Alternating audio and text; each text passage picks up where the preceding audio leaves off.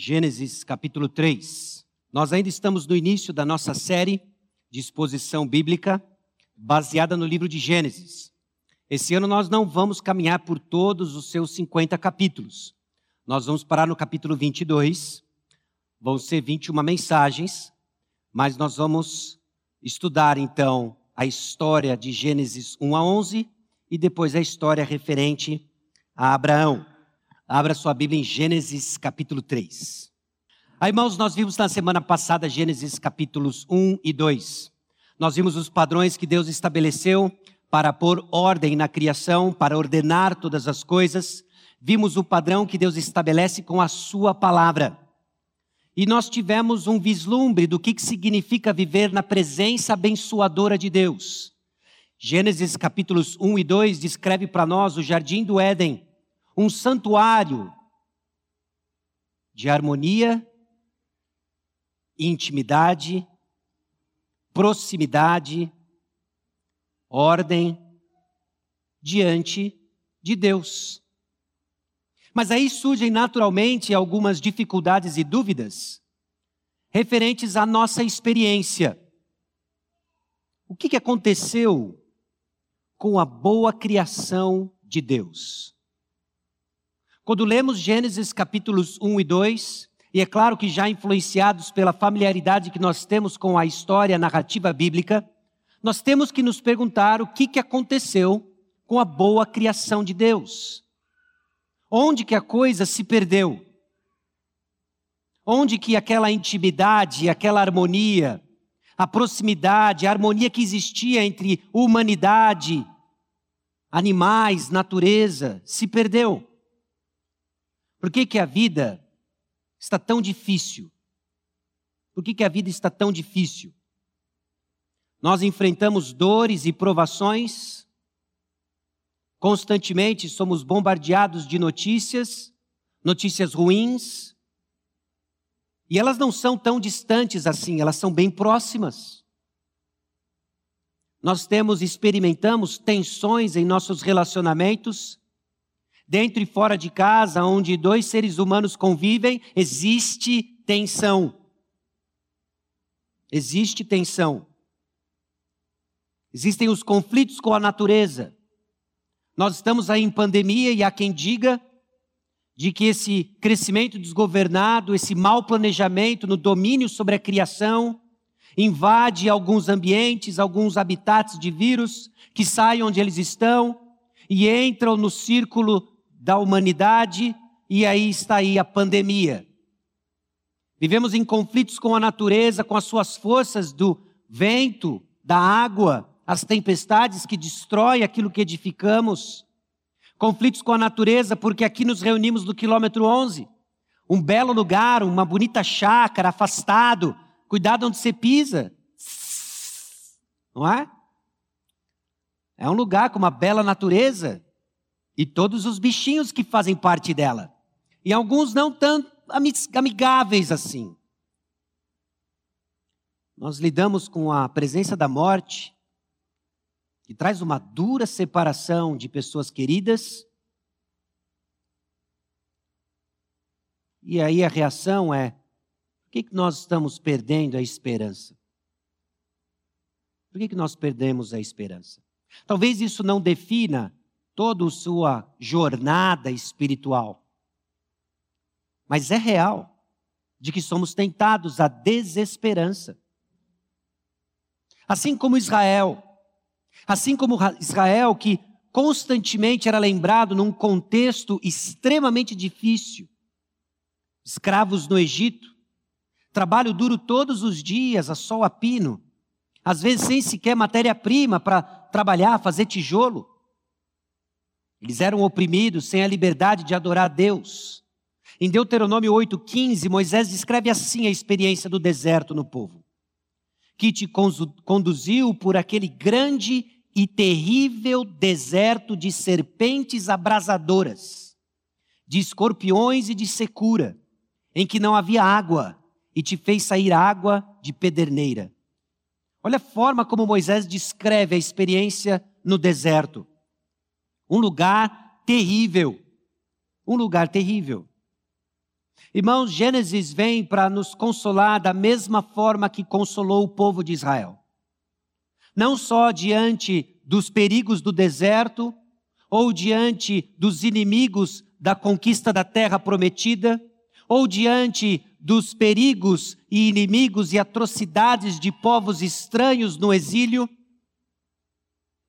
mas diante da situação que eu e você enfrentamos, em que somos constantemente lembrados que não estamos no paraíso.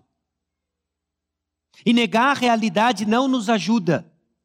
Mas é importante olharmos para Gênesis capítulos 1, 2 e 3 e nos perguntarmos não só o que está aqui, mas por que está aqui.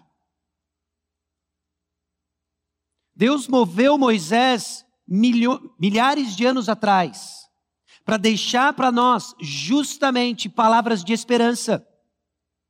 De que aquilo que foi descrito em Gênesis capítulos 1 e 2, que nos faz ansiar a presença de Deus, tem uma explicação porque não é real aqui e agora. E Gênesis capítulo 3 nos ajuda a entender isso. E diante do texto, eu quero apontar para você três movimentos temáticos que vai carregar a mensagem de hoje.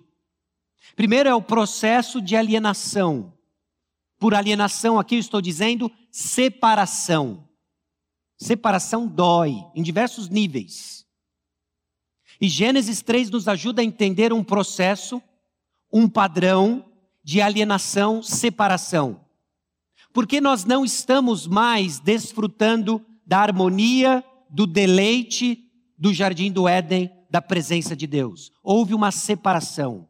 E qual é esse processo de separação da presença de Deus? Qual é o processo de alienação de que eu e você deixamos muitas vezes de desfrutar de uma comunhão íntima, prazerosa com Deus? Tem um processo.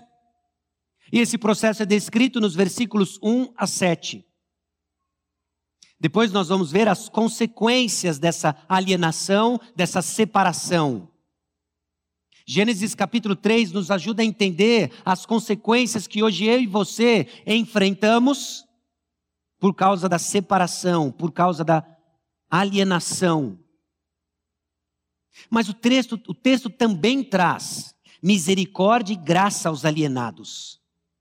Os versículos 20 a 24 talvez soem um pouco duro para você, mas ele traz misericórdia. O versículo 15, e já adiantamos isso na semana passada, traz a manifestação da graça de Deus, traz esperança de que no meio de toda essa alienação, no meio da confusão desse processo de separação que constantemente nos, tem, nos tenta a nos separar, desviar dos olhos do Senhor, nós podemos olhar com esperança, porque Deus demonstra e continua demonstrando misericórdia e graça. Então, abra sua Bíblia em Gênesis capítulo 3. Nós vamos ler o capítulo todo. Gênesis capítulo 3.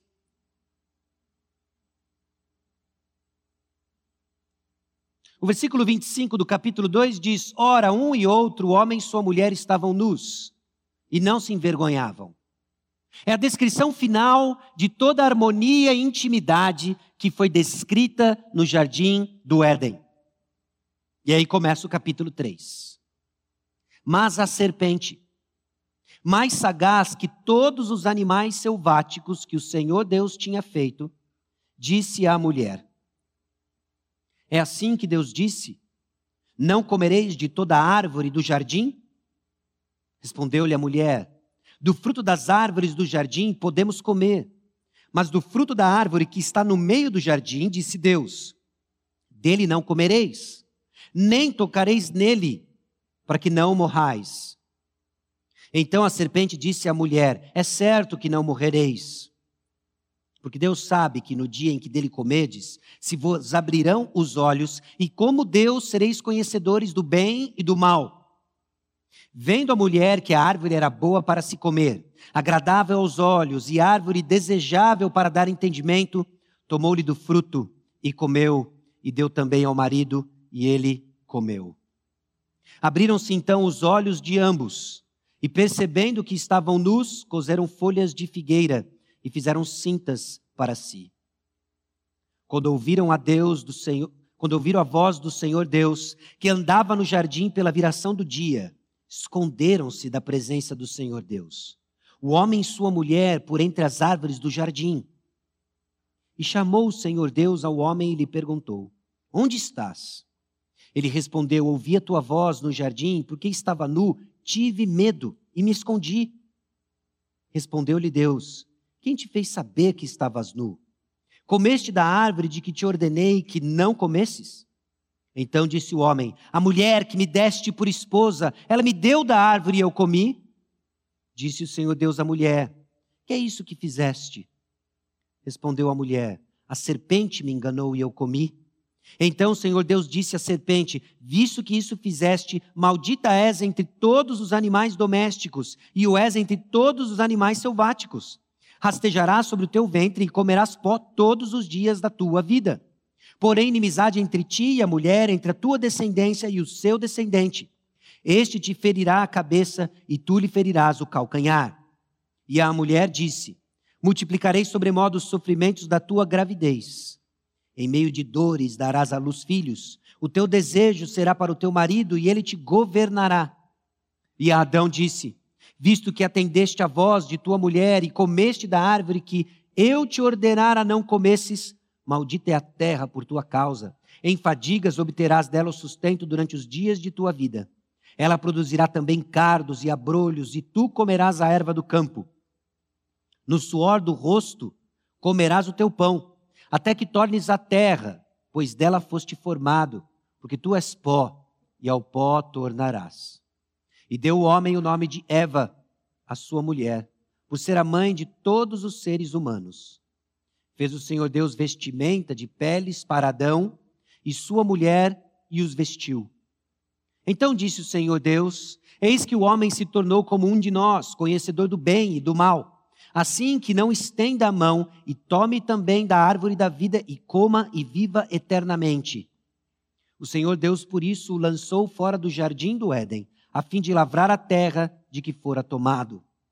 E expulso o homem, colocou querubins ao oriente do jardim do Éden, e ao refugir de uma espada que se revolvia, para guardar o caminho da árvore da vida.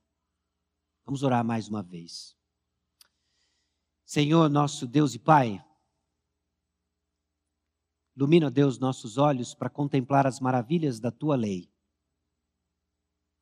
Imprima, Deus, a tua vontade em nossos corações. Que conforme trabalhamos com os padrões genéricos do engano, que o teu Santo Espírito traga convicção aos corações de cada um do teu povo, trazendo a Deus à tona o que precisa ser revelado e apontando a cada um dos corações a carência, a desesperada necessidade que temos de Jesus Cristo sacrifício perfeito em nosso lugar e garantia de acesso ao teu trono de graça. Encontra-nos, Senhor, onde estamos, mas não nos deixe onde estamos. Queremos conhecer o Senhor.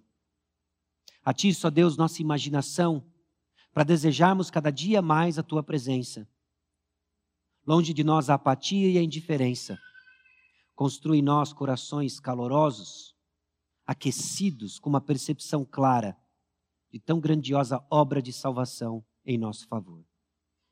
É no nome de Jesus que nós oramos. Amém. Irmãos, rejeição à posição de criatura dependente leva à alienação e à maldição de Deus. Nós fomos criados criaturas dependentes. Rejeitar a posição que o Senhor nos deu rejeitar a posição que o Senhor nos criou e formou, vai levar à separação, à alienação e vai levar a colher os frutos da maldição. Maldição dada pelo próprio Deus. A alienação que Deus traz, traz sim consequências eternas. Mas não se turbe o vosso coração, porque o mesmo Deus que amaldiçoou é aquele que garantiu a iniciativa para resgatar os seus. Deus tomou a iniciativa para resgatar os seus. Em Gênesis capítulos 1 e 2, nós vimos a sequência da inocência vista na intimidade que caracterizava a vida. Ficamos imaginando como deveria ser a vida de Adão e Eva sem a presença do pecado, sem a influência do pecado. Em perfeita intimidade, completamente inocentes, estavam nus e não se envergonhavam. Desfrutavam de um jardim, esse santuário, esse paraíso. Isso foi o que nós vimos em Gênesis 1 e 2. Mas Gênesis 3 traz para nós uma imagem diferente, muito mais próxima da nossa realidade. A imagem de que ao invés de inocência, existe culpa. Ao invés de intimidade, existe alienação. Ao invés de vida, existe morte. Então nos perguntamos como que se deu isso? E é justamente nesse primeiro ponto que cobre os versículos 1 a 7, que nós olhamos para o processo de alienação, o processo de separação, cujo primeiro passo é o engano. A alienação, meus irmãos, a separação começa com o engano. Ninguém em sã consciência, ninguém formado em todas as suas capacidades, sejam elas cognitivas, sejam elas volitivas, sejam elas emocionais, se você estiver pensando certo, desejando certo, sentindo certo, você vai buscar a sua separação de Deus, o doador da vida. Por isso o processo tem que começar com o engano. E você sabe disso. Já de repetidas vezes. O problema do engano é que ele engana. E quem está enganado não o sabe. Em nenhum momento Eva está ciente do que lhe aguarda. Ela deveria saber e ter crido na palavra de Deus, mas ela foi enganada. Não só ela, mas seu marido também, Adão, eles foram enganados. Meus irmãos, a separação começa com o engano. E este é um padrão que perdura até os dias de hoje. A sua quebra de intimidade, de comunhão com Jesus Cristo, o Salvador da sua alma, começa com o engano. Você é enganado, você passa a crer em mentiras, e a origem disso é a mesma, é Satanás. O versículo 1 descreve essa serpente. É interessante de que muitos teólogos concordam de que ao descrever e mencionar a serpente, os leitores originais, o povo de Israel, ao receber Gênesis capítulo 3, já saberia de que aqui não tem boa coisa. A serpente já não era bem vista. Algumas eram endeusadas, mas aqui tem algo acontecendo.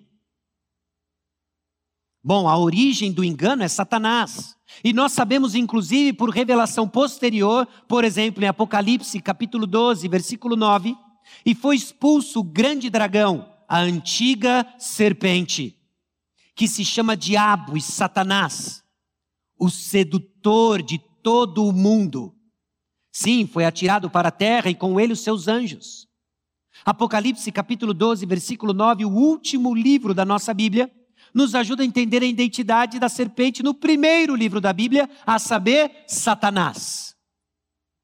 Satanás, o pai da mentira, João capítulo 8, versículo 44 diz: Vós sois do diabo, que é vosso pai, e quereis satisfazer-lhe os desejos. Ele foi homicida desde o princípio e jamais se firmou na verdade, porque nele não há verdade. Quando ele profere mentira, fala do que lhe é próprio, porque é mentiroso e pai da mentira. Irmãos, a origem do engano é o pai da mentira, Satanás. E é justamente ele que está por trás da figura da serpente. É ele que está seduzindo Eva. É ele que seduz todo mundo. É ele que está por trás do engano que deixa você vulnerável num processo de separação da sua comunhão com Deus. É Satanás. E você não vai seguindo o engano sabendo que está ouvindo a voz de Satanás. Você é filho de Deus, crente em Cristo, evangélico, batista, da Igreja Batista Maranata. Você não vai seguir a voz de Satanás? Pois é, você não sabe que segue a voz de Satanás. Porque é do interesse dele que você não saiba a sua verdadeira identidade. Satanás. Nós vamos, meus irmãos, porque vamos enganados. Às vezes até no seu correspondente gospel, juramos de pé junto de que estamos fazendo certo. Temos nossas razões, algumas inclusive com respaldo bíblico. Mas o fruto de nossas ações nos denunciam. Por exemplo, a ira dos homens jamais irá produzir a justiça de Deus. Às vezes nos inflamamos com as motivações corretas, mas nos perdemos no processo e não entendemos que já estamos dando margem para Satanás, enganados em nossas paixões, esquecidos de que a ira do homem não produz a justiça de Deus. O processo de alienação começa com o engano. Senhor, ajuda-nos a identificar onde estamos enganados. Aonde estamos dando crédito à palavra de Satanás e não na palavra de Deus? E a estratégia de Satanás, meus irmãos, é a mesma. Talvez você fique ainda preso nas fantasiosas apresentações de Gênesis, imaginando Eva, ainda nua no jardim, atrás de arbustos estrategicamente colocados, seus longos cabelos. Adão também atrás de um animal, não é assim que é colocado para nós? E aí surge essa árvore do conhecimento do bem e do mal, uma maçã. E aí você fica imaginando aquela serpente atrás da árvore, da macieira. E você fica, não, eu estou livre disso daí. Não vou morder a maçã. E não deixamos de perceber o que está por trás. A estratégia que Satanás usa ainda é a mesma, e não é a maçã. É de questionar o próprio caráter de Deus. O que a serpente faz não é oferecer meramente um fruto suculento. Não é oferecer uma maçã, desculpa, uma maçã diferenciada dos outros frutos do jardim. O que ela faz é questionar o caráter de Deus. É a serpente dizendo algo em conflito com o conselho divino, que disse algo. É assim mesmo que Deus disse, é assim que Deus disse: Não comereis de toda a árvore do jardim? Olha a estratégia satânica. Sabedor de que havia uma ordem e que envolvia proibição de comer um fruto, Satanás já questiona o caráter de Deus e diz coisas que ele não disse. Ah, você não pode comer de toda a árvore do jardim? Nesse belo jardim, você não pode desfrutar das belezas criadas por Deus? Ah, você jovem, que vive aí nesse contexto evangélico, mundo dos crentes, vai deixar de desfrutar de tudo aquilo que Deus criou? Vai se privar de relacionamentos que Deus criou para o seu bem? A estratégia satânica de questionar o caráter de Deus. Satanás praticamente despreza as boas dádivas da plenitude de alimento, de toda a abundância concedida por Deus, e faz o mandamento de Deus de não comer, em particular da árvore do conhecimento do bem e do mal, um mandamento totalmente despropositado, sem sentido. Qual é o problema de comer dessa árvore aqui? Bom, essa então é a primeira distorção da palavra de Deus. E meus irmãos, esse é um tema que carrega todo o processo de alienação e engano, a distorção da palavra de Deus. E as nossas tentações, elas são potencializadas pelas distorções que fazemos da palavra de Deus, ou seja, do caráter e da bondade de Deus. A serpente coloca então essa dúvida da bondade de Deus, mesmo sabendo da bondade de Deus expressa em tudo aquilo que Adão e Eva poderiam consumir no jardim. A bondade de Deus expressa inclusive no mandamento de proibição de comer da árvore do conhecimento do bem e do mal. Deus nos trata não como animais, mas nos trata como seres, como agentes morais capazes de optar obedecer a Deus, em Gênesis capítulos 1 e 2 antes da queda. Satanás questiona a bondade de Deus. Meus irmãos, nós somos enganados porque somos levados a questionar a bondade de Deus. Se Deus é bom mesmo, por que isso está acontecendo? Se Deus é bom mesmo, por que a tensão nesse relacionamento? Por que o estado do meu casamento? Por que esse conflito dentro de casa? Por que essa alienação, a condição do meu trabalho?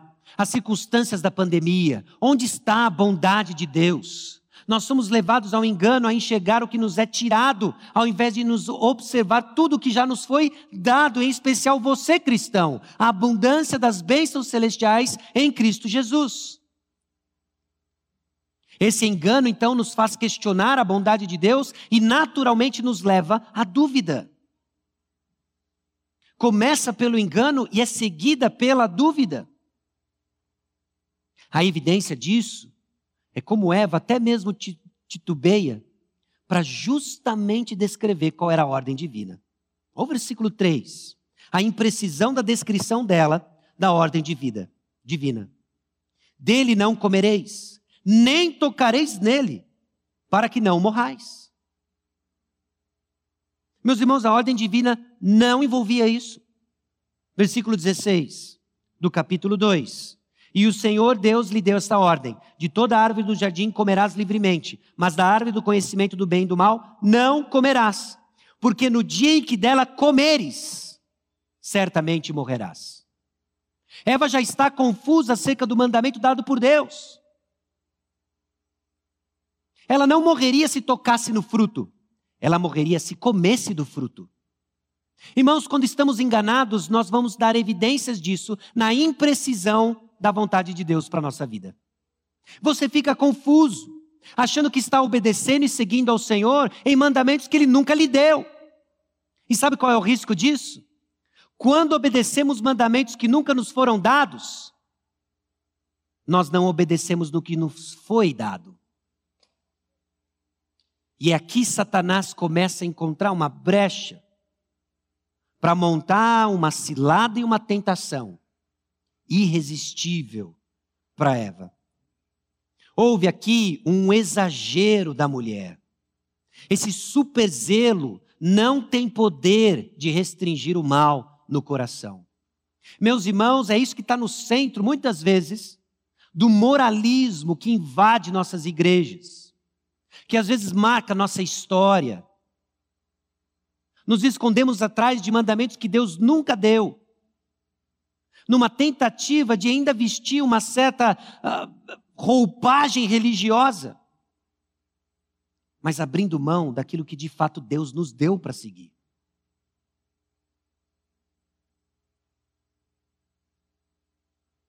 Bom, essa dúvida ela é potencializada pela negação de Satanás. No versículo 4, ele diz claramente para Eva: É certo que não morrereis. Bom, Eva já tinha dito uma informação bem precisa. Olha, se eu tocar, eu vou morrer. E Satanás diz: É certo que não morrereis. A serpente nega justamente a palavra de Deus, no texto que acabamos de ler em Gênesis 2, 16 e 17. Essa dúvida fica no ar. De um lado, nós temos Eva crendo numa distorção já da palavra de Deus. Olha, eu não posso comer, não posso nem tocar, se eu tocar, eu vou morrer. E Satanás vem, olha, é certo que você não vai morrer.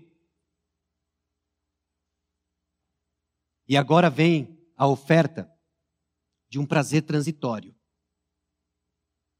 O processo de alienação nos leva a antecipar prazer. Na antecipação do prazer. Sabe por que nós pecamos? Seja qual for o pecado habitual, seja qual for o pecado que você está lidando, buscando arrependimento do Senhor, nós pecamos porque lá no fundo acreditamos que vai valer a pena. Vai valer a pena. Ou eu vou fazer justiça com as minhas próprias mãos, ou eu vou receber algum tipo de prazer que eu mereço nesse mundo cheio de injustiças, de infortúnios, ou finalmente minha voz vai ser ouvida, nós acreditamos de fato que vai valer a pena. E Satanás coloca um alvo, tanto quanto audacioso. Você vai ser como Deus. Deus sabe Mais uma vez questionando o caráter de Deus. Olha só, Deus escondeu informações de você.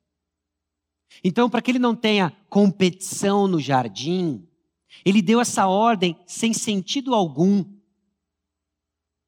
Porque ele sabe que no dia que você comer do fruto, você vai ser como ele é. Sabe aquele negócio lá de Gênesis 1, 26, 27, 28? De sermos representantes de Deus na criação, representantes visíveis do Deus invisível. Esquece esse negócio de representar. O que você tem ao seu alcance é ser como Deus. Satanás faz então mais declarações que acusam o caráter bondoso de Deus. Meus irmãos, o pecado questiona a bondade de Deus. Quando deliberadamente pecamos, nós estamos questionando de que as circunstâncias que Deus nos deu não são boas. Então eu preciso dar um jeito nisso. Olha, a situação e a posição de Deus me colocou é injusta, então eu vou fazer justiça com as minhas próprias mãos. Olha, o estado civil que Deus me deu é extremamente desconfortável, insatisfatório, então eu vou dar um jeito nisso aqui. Eu vou me apropriar de coisas que Deus não me deu. Eu vou deixar de fazer coisas que Deus me deu como responsabilidade. O alvo é querer ser como Deus. Agora, Satanás diz: você vai ser conhecedor do bem e do mal. Agora, ele não diz o que isso significa. Ele simplesmente joga para Eva: olha, você, você vai ter essa habilidade que Deus tem. Você vai ser como Deus. E pelo restante do tratamento da passagem, começa a sugerir para nós de que esse conhecedor do bem e do mal é esse direito a liberdade de decidir o que é bom e o que é mal. Eu quero fazer isso. Eu não quero que Deus me diga o que é bom e o que é mal. Eu quero dizer isso. Ou seja, eu quero ser Deus. Eu quero ser Deus. Eu quero decidir por mim mesmo. Eu quero ser autônomo e usurpar a prerrogativa divina. Curioso isso. Aqui nós temos Adão, Eva, querendo ser como Deus. Uma atitude radicalmente contrária a Jesus Cristo. Filipenses capítulo 2, versículos 5 a 7. Tende em vós o mesmo sentimento que houve também em Cristo Jesus. Pois ele, subsistindo em forma de Deus, não julgou como usurpação o ser igual a Deus. Antes, a si mesmo se esvaziou, assumindo a forma de servo, tornando-se em semelhança de homens e reconhecido em figura humana. O que está diante de Eva agora, o que está diante de Adão agora, é a escolha entre uma vida de obediência com Deus no paraíso ou desobediência que leva à morte. Mas não é essa escolha que ela está enxergando. A escolha que ela está enxergando é: eu vou viver essa vida miserável, serva de um Deus cruel que me esconde informações, ou eu vou ser verdadeiramente livre, como Ele é, Deus.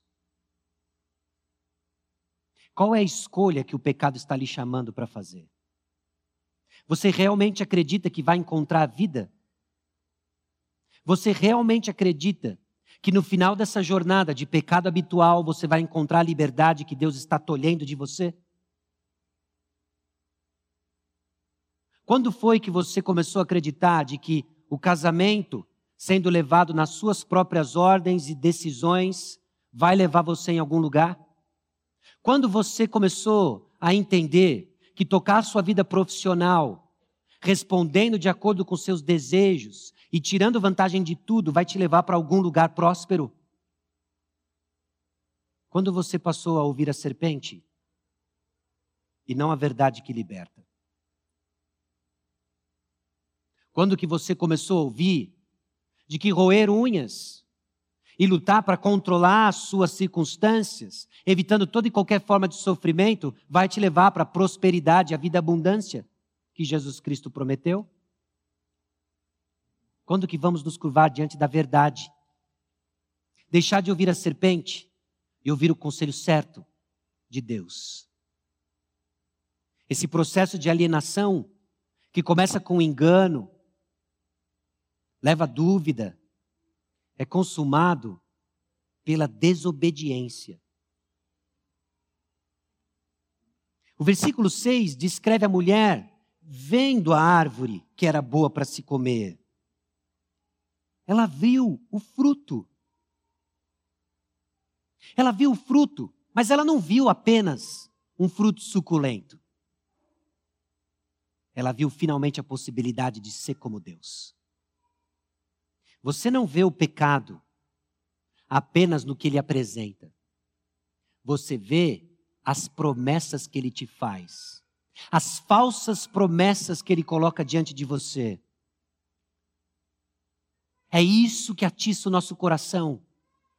É o desejo, mais uma vez, de subir no trono e controlar cada aspecto de nossas vidas, de ser como Deus é. Nós vemos então apenas o que nós queremos. Ah, se Eva visse o que está por trás daquele fruto.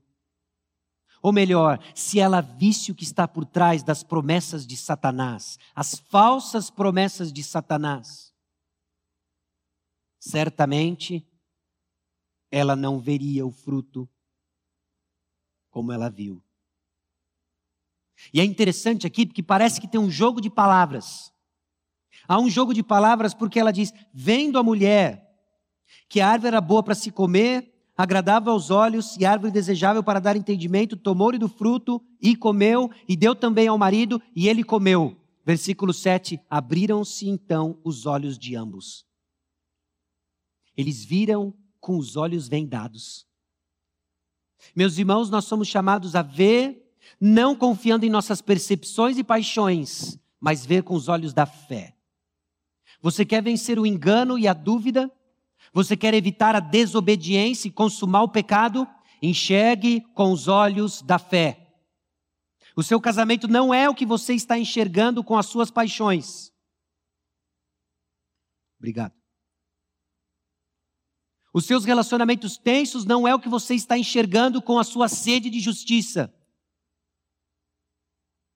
A, a, o contexto político da nossa nação não é o que você está enxergando, informado pela mídia e a sociedade. Você precisa enxergar sua realidade com os olhos da fé. É com os olhos vendados para as paixões desse mundo e pedindo para que Deus seja a nossa visão que nós vamos evitar de ouvir o conselho da serpente. E assim termina o processo de alienação. Engano, dúvida, desobediência. E agora, meus irmãos, as tristes consequências. Existe aquilo que Satanás vendeu, e existe agora a realidade que vai ser entregue. E não é assim com o pecado. Quem não consegue se identificar com a experiência de que burrada. O pecado vem e ele cobra a conta sempre. As consequências vêm e elas cobram a conta. E então temos nossos olhos abertos e temos que dizer: que burrada! As consequências do pecado, então, são experimentadas na perda da inocência. Abriram-se então os olhos de ambos e percebendo que estavam nus. Quem disse para você que você estava nu? O que antes era inocência, que marcava a pureza de um relacionamento, agora tornou-se razão de vergonha. Nossa experiência diante do pecado é a perda da inocência. Não somos mais puros como antes. É a vergonha. Quando eles perceberam que estavam nus, cozeram folhas de figueira e fizeram cintas para si. Meus irmãos, até hoje nós estamos fazendo isso. Com medo de sermos descobertos como nós realmente somos, nós fazemos com as folhas de figueira vestimentas. Às vezes o nome disso é religiosidade, que as pessoas não descubram os meus segredinhos de acesso na internet. Então que elas vejam a minha religiosidade, em quão ocupado eu sou com as coisas do reino. Folhas de figueira. Que as pessoas não vejam a minha miséria. Então eu visto um sorriso plástico diante dos irmãos, hipócrita, e escondo deles a minha dor, quando na verdade a solução para minha mazela é justamente uma comunhão genuína no corpo de Cristo, reconhecendo a minha fraqueza, porque quando sou fraco é que sou forte. Que as pessoas não descubram quem de fato eu sou dentro de casa. Como se elas fossem ficar surpresas ao descobrir que você é exatamente aquilo que Deus já disse que você é: pecador e corrupto. Mas nós fazemos vestimentas de folhas de figueira. Nossa vergonha nos leva a esconder aquilo que devemos confessar. Nossa, nos, nossa vergonha nos afasta de quem tem a solução, de quem carregou não só nossa culpa na cruz do Calvário, mas a nossa vergonha. Ah, crente, crente que se esconde atrás, seja lá qual for, das folhas de figueira. Descubra a liberdade que existe, a verdadeira ousadia de nos encontrarmos mais uma vez, nus diante do Senhor, para recebermos a vestimenta que de fato nos livra da vergonha. Versículo 8 descreve também culpa esconderam-se da presença do Senhor Deus. Provérbios nos diz de que o justo ele é intrépido como um leão, mas os perversos fogem sem que ninguém os persiga. Não é assim que nossa consciência trabalha? Você já imaginou se eu começasse a mensagem de hoje dizendo, meus irmãos, eu ia trazer para os irmãos Gênesis capítulo 3, mas eu vou chamar aqui uma assembleia extraordinária para lidarmos com um pecado grave no acampamento. E quem fez sabe o que é, vem à frente. Talvez ninguém ia ficar sentado. Talvez a sua sensação seria: quem contou para o pastor? E você vive se escondendo. Para tranquilizar você, não sei de nada. Eu não sei de nada. Mas como nós vamos ver, inclusive em Gênesis 3, Deus nos acha. Adão, Adão e Eva foram se esconder de Deus. Pensa. Pensa. Se esconder de Deus. É quase como brincar de esconde-esconde com crianças bem pequenas. Você conta até 10, abre os olhos e encontra ela escondida no meio da sala com o rosto tampado. Foi isso que Adão fez. Ele perdeu a inocência pura de uma criança, mas ainda mantém a inocência burra de querer se esconder de Deus. Isso desencadeia, obviamente, medo, fuga. Irmãos, até hoje é assim. Nós fugimos da presença de Deus. Às vezes não basta fugir, é preciso agredir, para que ninguém chegue perto e descubra meu coração ferido, porque eu criei nas promessas de Satanás que voltaram vazias. Então, todos aqueles que arregaçam as mangas e buscam ajudar de alguma forma são mordidos, rechaçados, expulsos. Sai daqui, Gênesis capítulo 3 traz para nós os padrões que descrevem a experiência humana apenas com embrulhos diferentes até os dias de hoje. Isso aqui reflete a minha sua experiência na alienação com Deus. Nós perdemos nossa inocência, com vergonha e culpa, fugimos de Deus. Mas aí eles ouviram porque eles ouviram a voz de Deus, e esse Deus, que se apresenta para confrontar os seus filhos. Deus sempre nos encontra, meus irmãos. Deus sempre nos encontra. O engano nos cega para a realidade que Deus sempre nos encontra. Não há para onde fugir. Não tem para onde eu vá que eu vou me fugir, eu vou fugir da presença de Deus. Ele chama e sonda.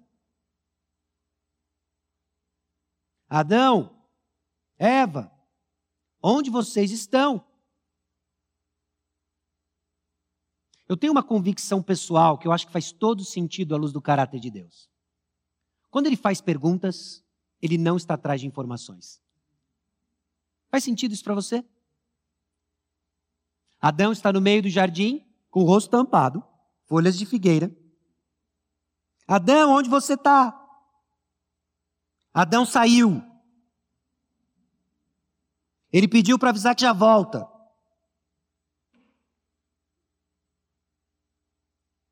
Quem te fez saber que estava nu? Quando Deus faz pergunta, ele não procura informações. Adão responde: Olha, eu estava nu, tive medo, me escondi. E quem te fez saber que estava nu? A segunda pergunta, do versículo 11, já traz sim que Deus está bem ciente do que aconteceu. Comeste da árvore de que te ordenei que não comesses? Não é tocou no fruto que eu falei para você não tocar. E aqui é mais uma vez onde nós vemos que Eva foi com vontade. Porque quando ela tocou, e o texto diz, né? Ela tomou, olhou para sua pulsação, viu que ainda estava viva, ela abocanhou, Deus estava errada, perdeu o Senhor.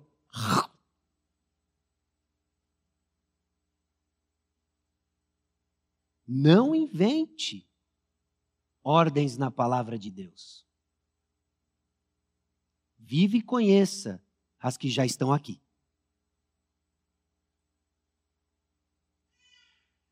Meus irmãos, a palavra de Deus nos encontra.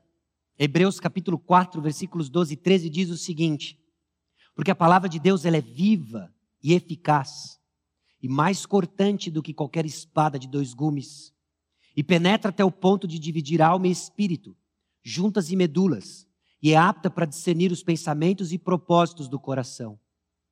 E não há criatura que não seja manifesta na sua presença. Pelo contrário, todas as coisas estão descobertas e patentes aos olhos daquele a quem temos de prestar contas. É por isso que às vezes a cadeira de plástico se mostra extremamente desconfortável. E aí você fica Vou mandar um e-mail para o pastor para sugerir estofado. O problema não é o plástico. Deus te encontrou aí. Não me falaram nada. Deus te encontrou. Porque é isso que a palavra de Deus faz. Ela nos encontra escondido na multidão. E quando ele te encontra, é quase como se você não enxergasse mais nada Ali na frente está só a professora do Charlie Brown. E Deus está chamando a sua atenção. Ele quer falar com você. Que está ouvindo a serpente, fugindo de medo, fazendo vestimentas de figueira, morrendo de medo. E a voz de Deus te encontrou. Ele chama e sonda. E as nossas respostas revelam o que nós achamos que Deus é. Quando confrontado em Gênesis capítulo 3, versículo 12, Adão diz o seguinte: A mulher que me deste por esposa, ela me deu da árvore e eu comi. Note, Adão não está culpando Eva somente. Adão creu no que Satanás falou. Ele ainda está crendo no que Satanás falou. Ah, eu sabia. Aí vem aquele que, além de não deixar a gente curtir a árvore do conhecimento do bem e do mal, agora vai me cobrar de algo da mulher que ele me deu. Se o Senhor tivesse me dado uma mulher que funcionasse direito, Ela iria ouvir a serpente, ia dizer, está amarrado, e a gente ia curtinar aqui no jardim. Mas não, me deu essa daqui, ó, que ficou lá olhando o fruto. E eu vi, Senhor, eu estava do lado, ela ficou assim, ah, me deu o fruto. Aí ela tomou, viu que não morreu, me deu. E você, Adão? É, tu sabes. A resposta de Adão revela o que ele crê sobre Deus. Assim como você, quando confrontado, revela o que você crê sobre Deus. Quando irmãos se aproximam e confrontam você, e você responde todo espinhado. Mas isso agora, Deus? Vai me mandar esses chatos de galochas? Não basta minha vida ser miserável? Agora meus pais vão ficar no meu pé? Não basta estar tá nessa pandemia no Brasil, que nem vacina tem. Eu ainda tenho que. Complete a frase. O seu coração revela o que você acredita sobre o caráter de Deus. As consequências são vistas, então, inclusive agora a mulher joga a culpa na serpente, aí vai, né? Mulher que tu me deste, foi a serpente. E quando Deus olha para a serpente, sujou. Sujou mesmo, vai rastejar agora no pó. E agora nós vemos as consequências na maldição e na reversão da bênção. Maldição sobre a serpente. Versículos 14 e 15. Visto que isso fizeste, maldita és entre todos os animais domésticos, e os é entre todos os animais selváticos. Rastejarás sobre o teu ventre e comerás pó todos os dias da tua vida. Há uma maldição sobre a serpente e há uma reversão da bênção sobre a mulher, no versículo 16. A bênção de você ir, multiplicar, encher a terra. Gênesis capítulos 1 e 2 nos, nos comunica a mensagem de que esse processo seria prazeroso, traria satisfação à mulher, traria alegria, ela vai encher a terra. Mas agora, duas coisas recaem sobre ela. Multiplicarei sobremodo os sofrimentos da tua gravidez. Em meio de dores dará luz, dará luz a filhos. E o teu desejo será para o teu marido, e ele te governará. Embora se realize na maternidade, a mulher sofrerá grande dor ao se tornar mãe. E embora se realize no governo em parceria com o marido, ela agora desejará dominá-lo e viverá a experiência de que ele te governará. Dor ao tornar-te mãe, angústia na luta pelo domínio do casamento. Essa passou a ser a experiência da mulher após a entrada do pecado, nas dores da maternidade. Por completo se perdeu? Não mas a dor. E agora na sua no seu relacionamento, no papel de auxiliar o seu marido, cresce nela o desejo de governar. Sim, ele é o cabeça e eu o pescoço.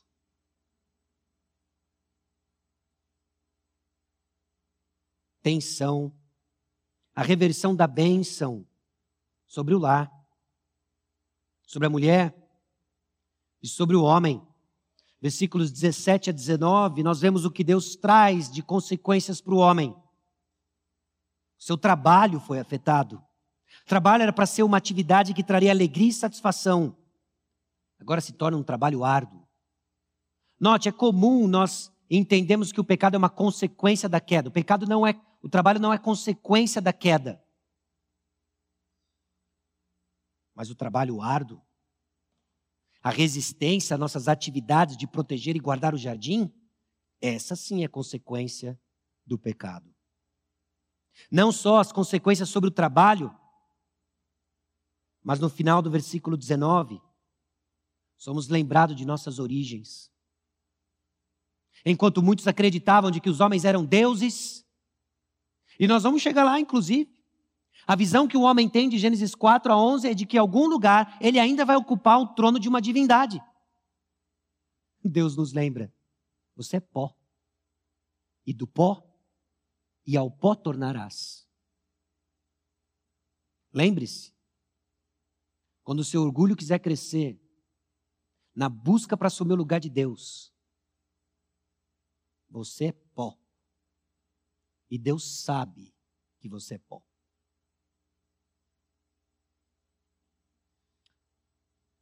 E o terceiro movimento, nós encontramos misericórdia e graça. Em meio ao cenário tão sombrio de engano, dúvida, desobediência, a perda da inocência, vergonha, culpa, medo, maldição, a reversão da bênção, o nosso Deus nos encontra com misericórdia, trazendo luz e nos apontando para um horizonte de esperança, trazendo provisão adequada. No versículo 21 diz: Fez o Senhor Deus vestimenta de peles para Adão e sua mulher e os vestiu.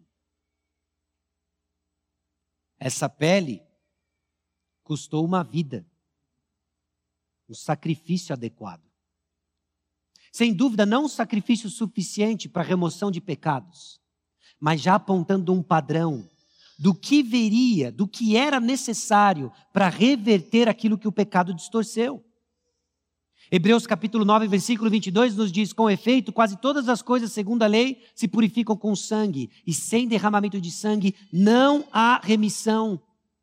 Não são nossas tentativas de fazer folhas de figueira, nos esconder, não são nossas tentativas de fugir e tentar resolver culpando o próximo. É necessário um sacrifício. O que se perdeu só é revertido às custas de sangue. Nós vemos o sacrifício adequado. E nós vemos, meus irmãos, uma promessa suficiente. No versículo 15 diz: Porém, inimizade entre ti e a mulher dizendo isso para a serpente. Entre a tua descendência e o seu descendente, este te ferirá a cabeça e tu lhe ferirás o calcanhar. Tem algo aqui. Tem algo que começa aqui em Gênesis 3,15. Há uma guerra agora que existe entre essa descendência da serpente e a descendência da mulher. E já há indícios de que a descendência da mulher vai sair vitoriosa. Vai esmagar a cabeça da serpente. Vai ferir o calcanhar, mas vai esmagar a cabeça da serpente. Hebreus capítulo 2, versículo 14, você sabe como a história se desenvolve. Visto, pois, que os filhos têm participação comum de carne e sangue, destes também ele igualmente participou, para que por sua morte destruísse aquele que tem o poder da morte, a saber, o diabo. O calcanhar foi ferido, Jesus morreu, mas ele esmagou a cabeça da serpente. Aquilo que o povo de Israel apenas vislumbrava como a reversão da perda da bênção, eu e você abraçamos com fé como a única esperança, ou é Jesus Cristo ou não dá. Aí eu não sei se em algum momento você já se questionou. Puxa, mas eu nem estava lá. Eu não ia tomar a mesma decisão que Adão tomou. Eu não ia fazer como Eva fez. O que obviamente é questionável. Mas, meus irmãos, nessa solidariedade que existe da culpa do pecado, é onde está a nossa esperança na solidariedade do segundo Adão Jesus Cristo. Romanos capítulo 5, versículos 12 a 19 diz: Portanto, Assim como por um só homem entrou o pecado no mundo, e pelo pecado a morte, assim também a morte passou a todos os homens, porque todos pecaram. Porque até o regime da lei havia pecado no mundo, mas o pecado não é levado em conta quando não há lei. Entretanto, reinou a morte desde Adão até Moisés, mesmo sobre aqueles que não pecaram, à semelhança da transgressão de Adão, o qual prefigurava aquele que havia de vir Todavia, não é assim o dom gratuito como a ofensa, porque se pela ofensa de um só morreram muitos, Muito mais a graça de Deus e o dom pela graça de um só homem, Jesus Cristo, foram abundantes sobre muitos. O dom, entretanto, não é como no caso em que somente um pecou, porque o julgamento derivou de uma só ofensa, para a condenação, mas a graça transcorre de muitas coisas para a justificação. Se pela ofensa de um e por meio de um só reinou a morte, muito mais os que receberam a abundância da graça e o dom da justiça reinarão em vida por meio de um só, a saber, Jesus Cristo. Pois assim como por uma só ofensa veio o juízo sobre todos os homens para condenação, assim também por um só ato de justiça veio a graça sobre todos os homens para justificação que dá vida.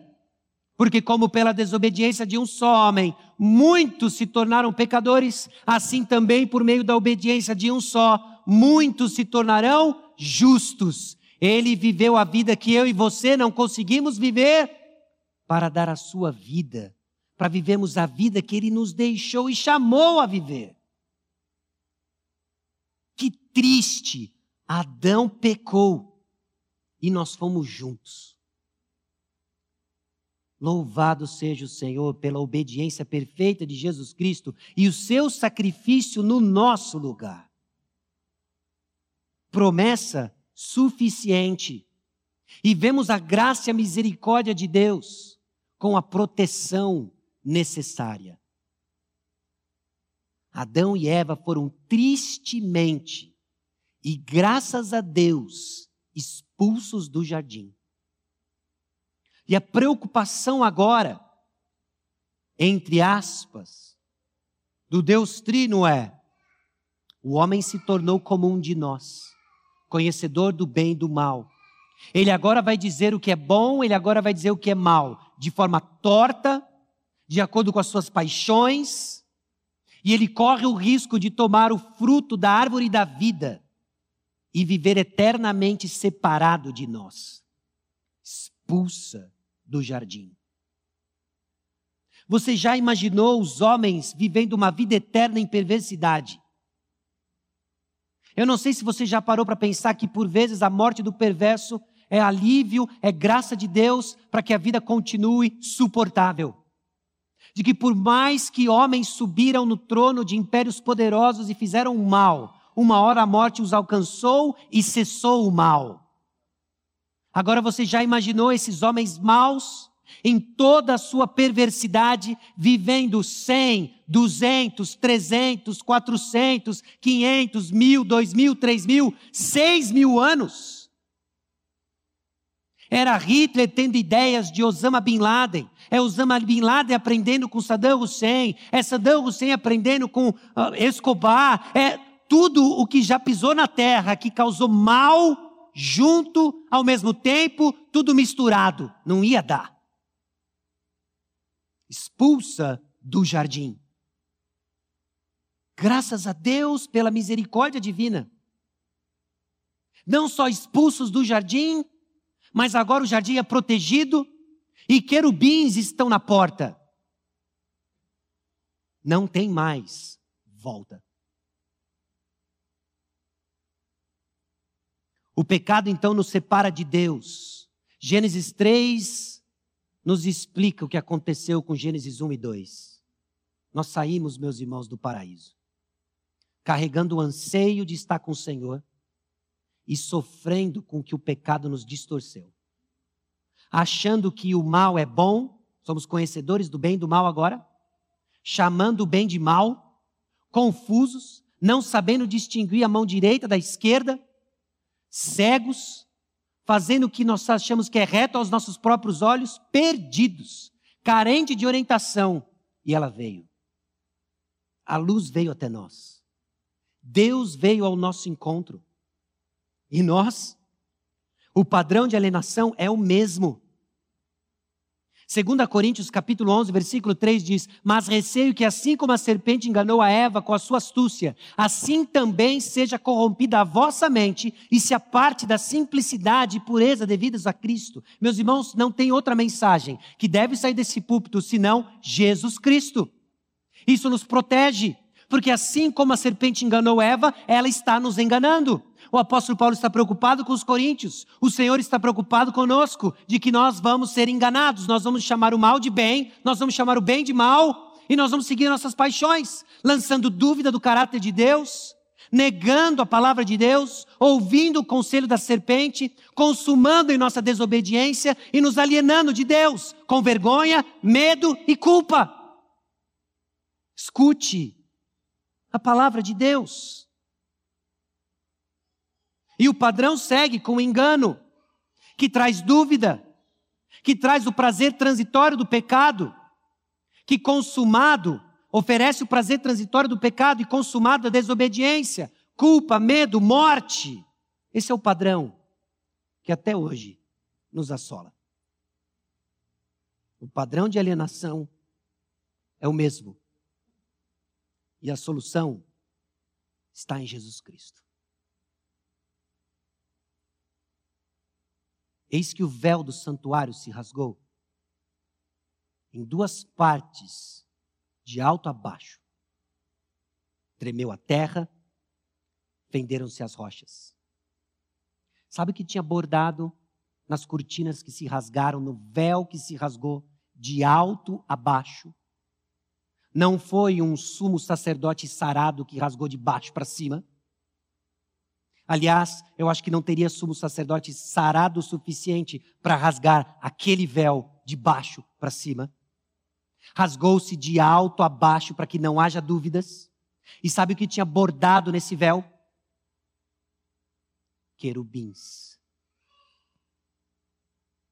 O portão se fechou para sempre para nós.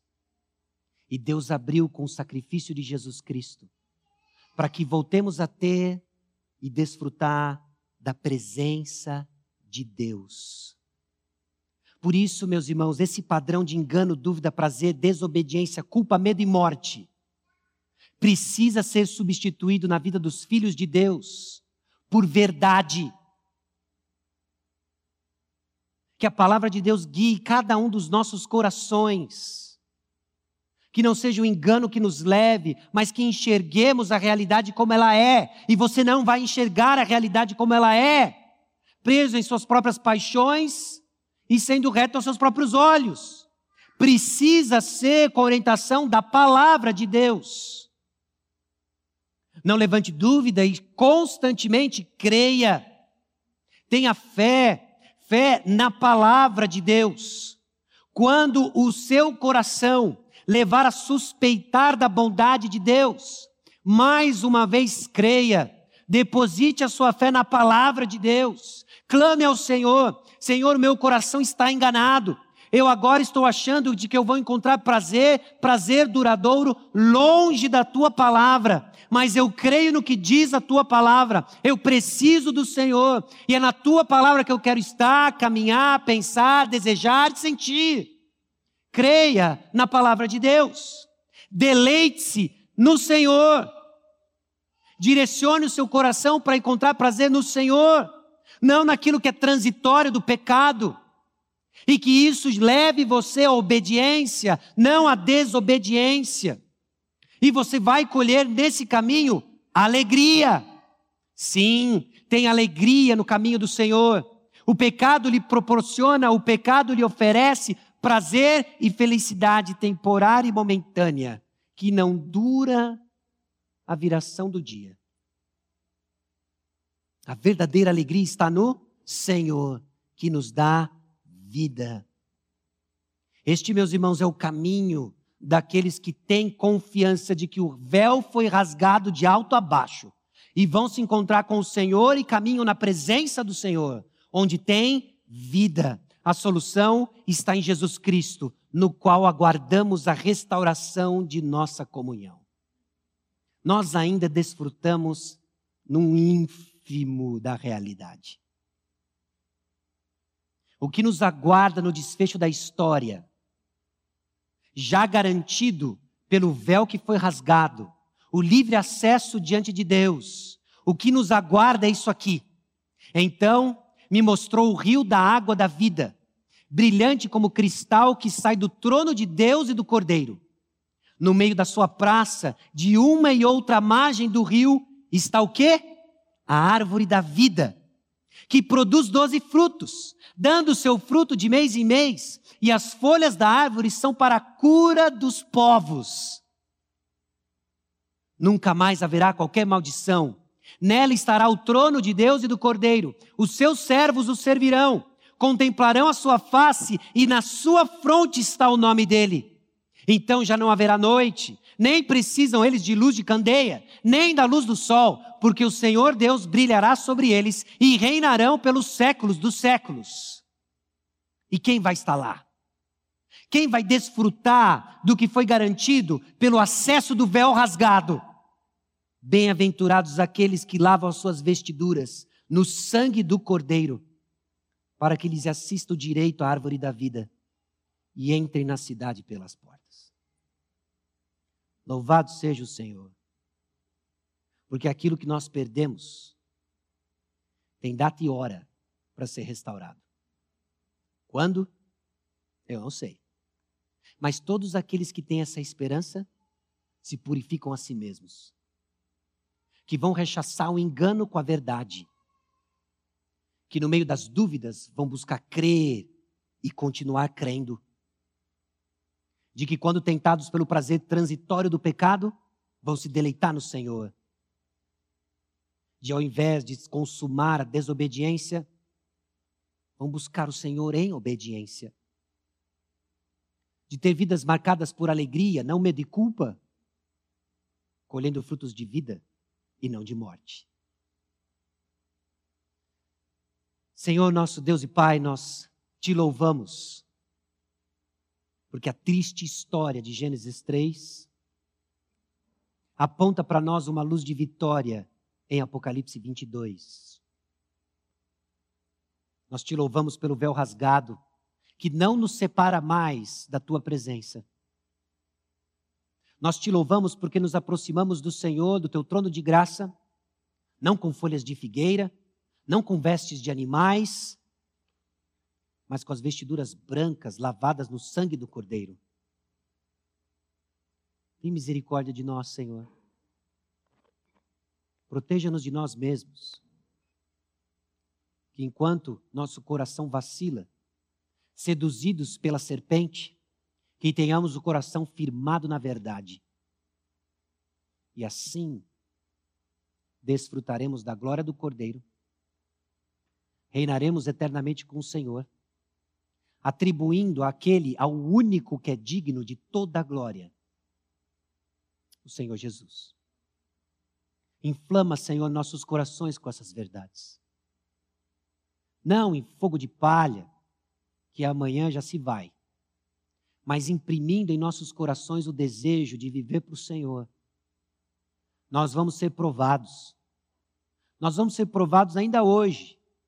Nós vamos ser provados essa semana de forma inusitada, mas que teu povo responda com fé e os pés alicerçados na verdade, de que as tensões que experimentamos têm solução em Cristo.